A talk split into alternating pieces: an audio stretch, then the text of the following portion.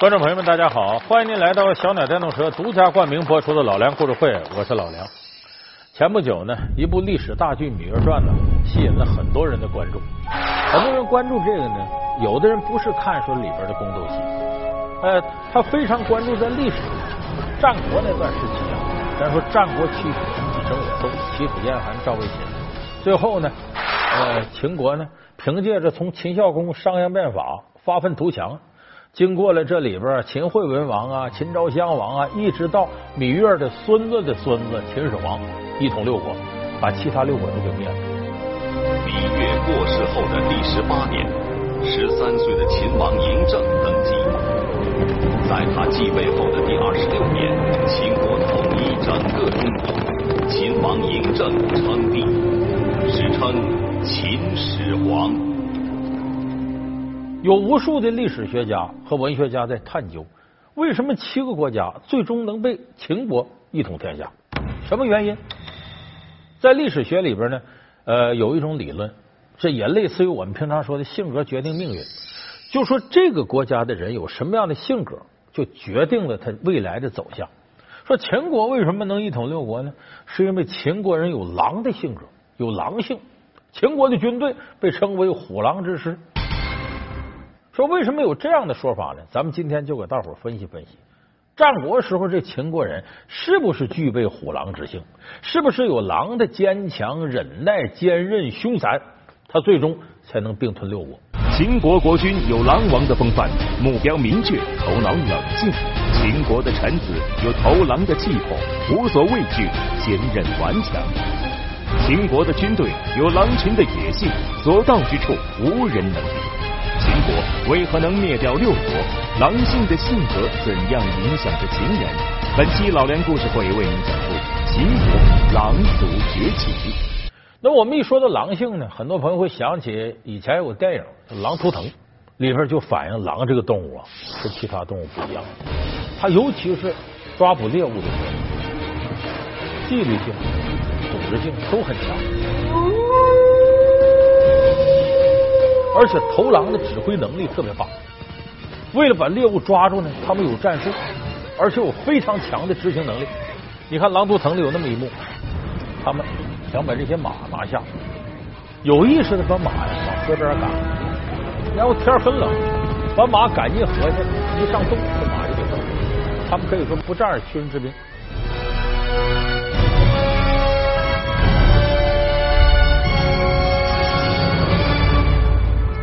这一幕在《狼图腾》里边非常震撼，咱们看着，它得益于什么呢？狼群的组织性非常强，纪律性很强，而且头狼的指挥能力特别强。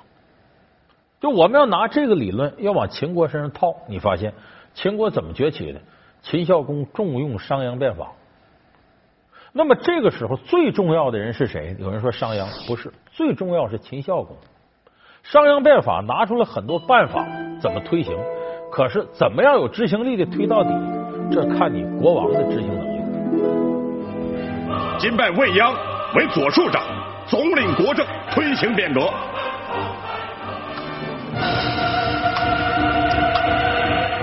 自乃先祖穆公镇国金鉴，号令所指，威者杀无赦。自今日起，穆公剑赠于未央。那么这时候秦孝公以虎狼之铁腕。强行的推行变法，你可别觉得说我国王说一不二，那肯定容易，不是那样。我们看，包括改革都是这么回事你呀一成不变好办，原来的既得利益者有权有势的，一成不变对他有好处，稳定。你只要一有变化，必然是触及到这些既得利益者，这些人有权有势，他会激烈的反弹。所以秦孝公呢，最开始任用商鞅变法的时候，把秦国旧的贵族这些利益给触动了。这些人不干的，你不要以为说这帮人光是说起来反对秦孝公，说有隐患，那我手里有兵权，这丫头就完了。这是硬的，还有软刀子呢。一会儿找你个亲戚，一会儿找你个宠妃递话。哎呀，别弄我们了，我们那挺好的，把我们放过了吧。秦孝公这时候只要稍微一抬着手，商鞅变法，前功尽弃。国府言必信，行必果，秦国变法就是如此。今日，秦国官府第一道敕令，谁将这木船搬到北门，即刻赏金五十。哎呦，哎呦，这钱啊！我来试试。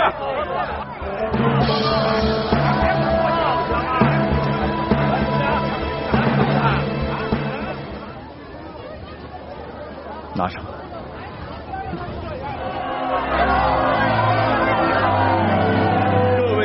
兄弟，秦国要变法了。今日醒木立信，就是要国人知道，官府说话算数，颁布的新法更算数。咱都知道，不怕这法律本身有问题，就怕的是呢，对你执行，对你不执行，选择性执法就完了。所以秦孝公当时一咬牙，这可以说是非常坚强的一种性格。我们就说虎狼的性格，我管你亲戚朋友，还是原来我长辈，一律给我按商鞅变法来，包括自己儿子秦惠文王，就后来的这个芈月她老公，违背了商鞅法律，一样给我处分。所以这个。呃，秦惠文王不被商鞅给得罪了，后来他上来，商鞅五马分尸嘛，说和这有关系。所以秦孝公就是这种虎狼之性，绝对坚强果敢，不为所动，而且心也狠，你谁求情没用。那么到秦惠文王这儿呢？有人说，你看他爸爸挺厉害，到他这就怂了。怎么怂了呢？他上来当皇帝以后啊，把商鞅给杀了。抓住商鞅者，掌入大夫。魏人商鞅，阅历之人，废礼仪之教，任平民之术，不施法古，外族生化，贪婪无度，策划谋反，罪无可恕，处以五马分尸之刑，诛灭全族。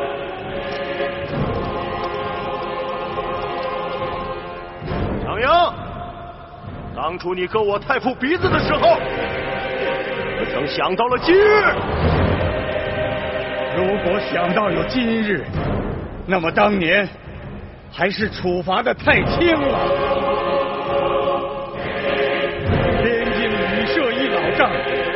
能奉行我商鞅之法。商鞅虽死，其法不灭，又有何憾？只可惜我商鞅。看不见大秦一统天下，帝业之成了。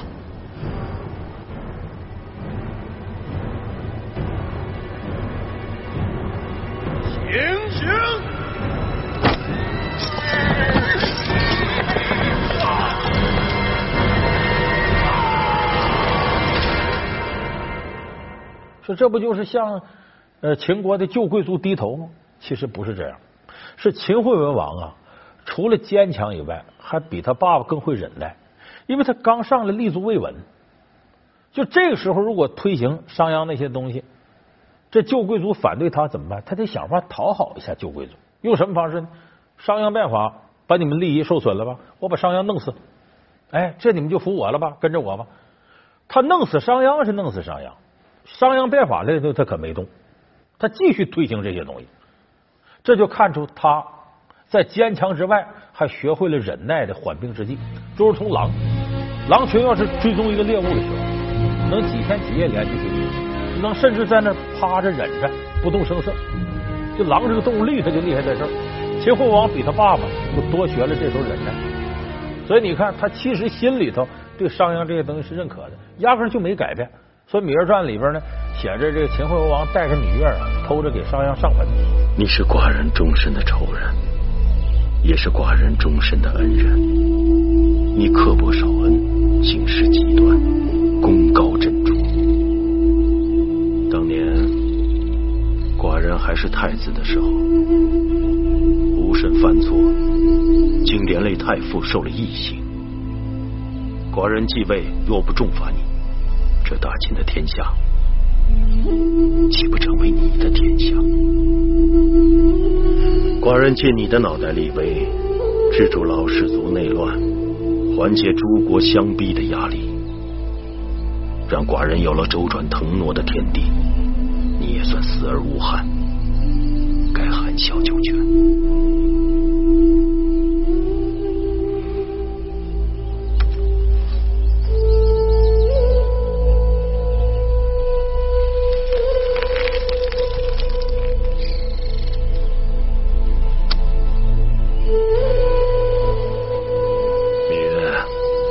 知道这里面埋的人是谁了吗？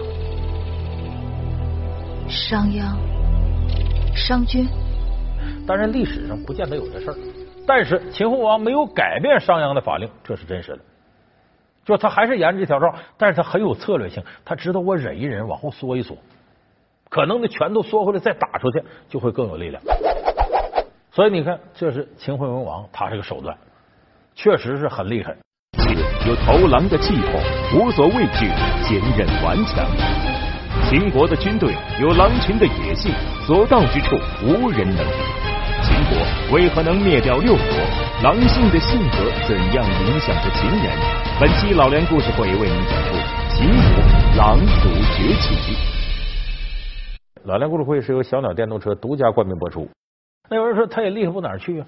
他把这天下传给自个儿子那个秦武王嬴荡。咱们看那电视剧里就个肌肉棒子，最后举鼎自个儿把自个儿还砸死了。你说我周氏气势武进，他可在周天子唱得如此张口楚，便知他的时日不多了。大秦师也，犹如大王，似骄阳凌空。从来九鼎迁移，欲是王朝更衣。今日，寡人就要把这九鼎搬个位置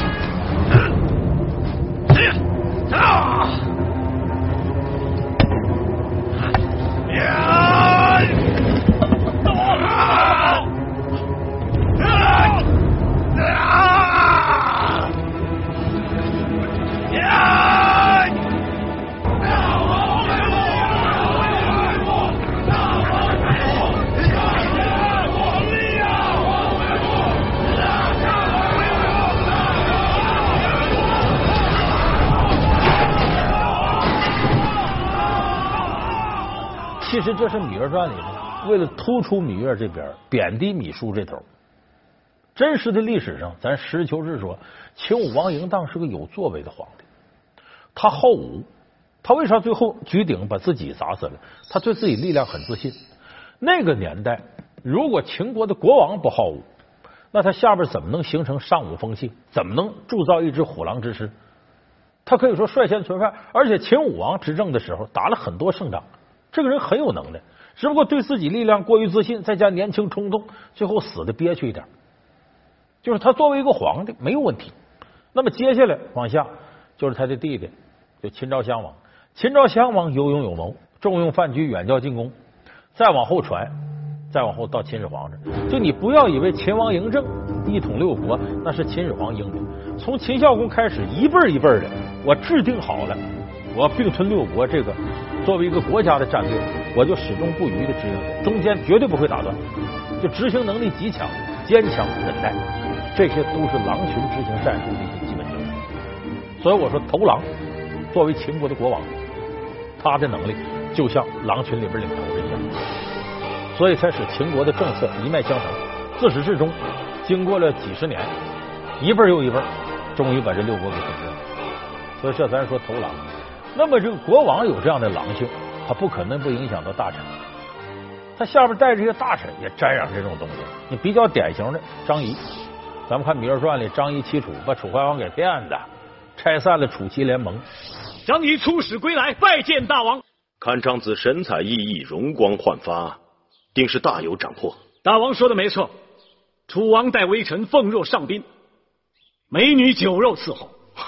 张仪就趁机。劝他与齐国断交，与我秦国结盟。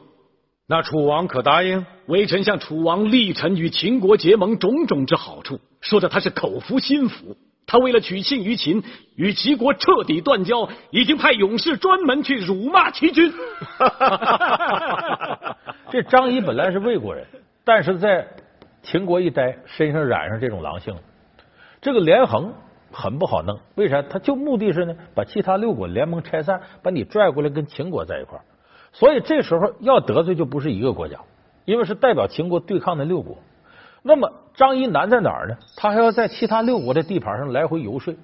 说白了，哪个国君弄死他，都跟碾死个蚂蚁一样。你看他得罪楚怀王，楚怀王要把他碎尸万段；得罪齐王，齐王天海角，我也要这整死他。就他最后张仪是什么呢？纵横六国，凭着三寸不烂之舌，最后安然无恙，这就很有一种啊孤狼的那种气派。我就一个人，我也不在乎。最后这事还让我办成了。张仪出使楚国，功绩赫赫，著于竹帛。寡人赐张仪月俸百斗，食邑千户。谢大王恩典。所以像张仪身上虽然是个文臣，狼性十足。你再看他武将，更不用说了，什么魏冉呢、公子华呀、白起呀，尤其是白起，为了渲染这个白起的狼性，这电影里还是说芈月是把他从狼群里捡回个狼孩其实这是不可能的。但是白起身上狼性，确实是在战国里头，他要敢说第二，没人敢说第一。为什么？梁启超先生啊，有过一个考证，说战国时期打仗总共死了二百万人，其中有一百多万是白起的。就白起打仗杀的人占一半。咱都知道秦赵长平之战，是纸上谈兵的赵括，让白起击败了之后，四十万赵国兵让他给活埋的活埋，射杀了。说这确实是非常惨。你现在觉得说这个人简直很透顶，怎么这样？这这这这简直狼一样。这在当时是有道理的。为啥呢？两国作战容不得半点慈悲。这四十万兵投降过来，你说你管吃管喝，这得多少钱？得多少军费开支？而且收过来之后呢，这些人呢，你还保不齐他始终忠于你。四十万人要造反，特别可怕。说那给他打不回去吗？更不行。打回去之后呢，赵国一给粮饷，他披上盔甲又来跟你干了。你多四十万敌人干啥？所以白起是用狼的问题解决这事，短平快、高效率的解决这些人，索性就都杀掉。就我们今天看起来很残忍，但在当时看是一种高效的两军对垒的一种方式。这白起当时的很多战术，其实在现在看就是狼的凶狠、残忍，但是效率极高。就他的文臣武将。包括他头狼国王都是狼性十足的。那么有人说，为什么秦国这样？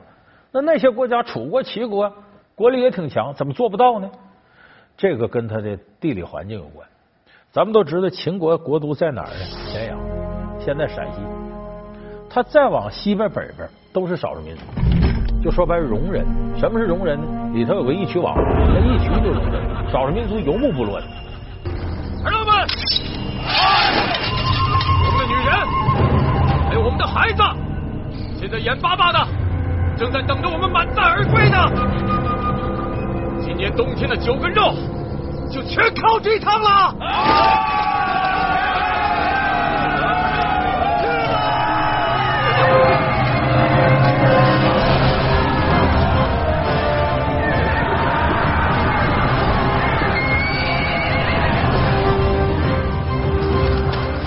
这戎人呢，总跟这个秦国打仗，就你不打我，我也骚扰你，所以弄得秦国时时刻刻紧张，处在备战状态。常年这种打仗，就把秦国人这种好勇斗狠这个军备给练出来了。有人说，那打啥仗啊？不行就和亲呗，像我公主嫁给你啊，你的这个孩子嫁给我的儿子，这不就完了？这招不管用，为啥呢？你这是两个国家互相之间可以这样。这个义渠国在当时就是个游牧民族，它的概念呢有那么几个字，叫逐水草而居。什么叫逐水草而居呢？就现在这块草很丰美，我这牲口能吃这草，那我就在这搭帐篷在这住。到明呢，这块草枯黄了，我再换个地方。他压根就没有固定的城市概念，走哪算哪，而且也不存粮食。说没有粮食咋办？抢。就是你跟他讲说和亲，咱们是亲戚，你别打仗了。他没有到那种程度。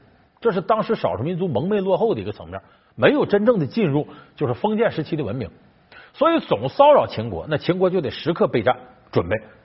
咱都知道孟子说“生于忧患，死于安乐”，你天天有人这么骚扰你，你精神紧张，你积极备战，就把你整个的军备这一块锻炼出来。但是后来我们看到说，那义渠王对芈月一往情深呢，芈月把他请宫里，还给他生孩子，挺好的。哎，这事就看出芈月身上的狼性。最后，为了安抚义渠这国家，他能舍出自己。等到需要消灭的时候，他不管你是不是我亲夫，给你整进宫里，剁不剁不给你看看。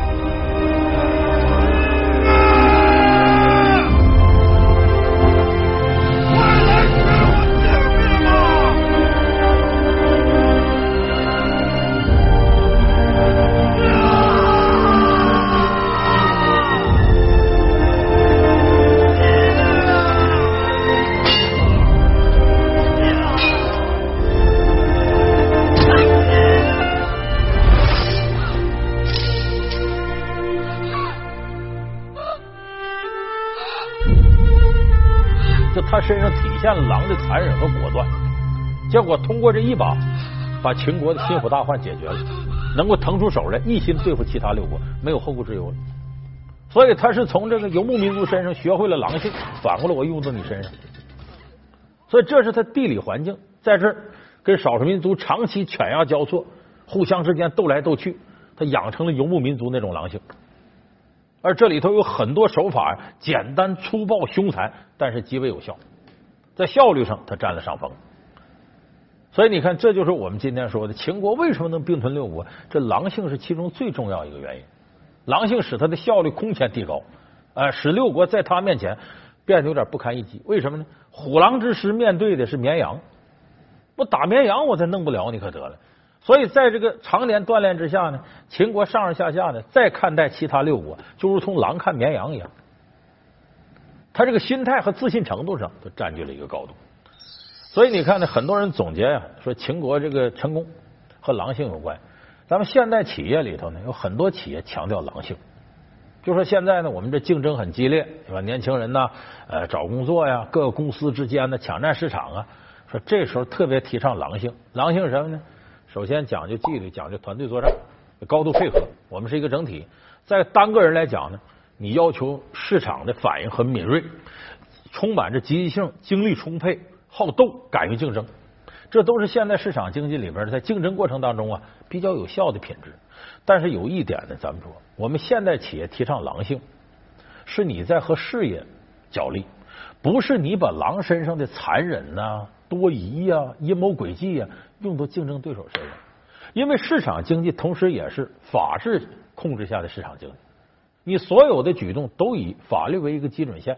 你超越法律，采用不正当竞争啊、害人的各种各样方式，这样的狼性是现代市场经济不提倡的。而且你充满着这样的一种劲头的话，它会毁坏你整个人的一种精神状态，有时候容易让你变得铁石心肠，容易变得是非不分。所以市场经济下这狼性。它要控制在一定的限度之内，不能把它盲目的扩散到你所有的工作空间当中。好，感谢您收看这期老梁故事会。老梁故事会是由小奶电动车独家冠名播出。我们下期节目再见。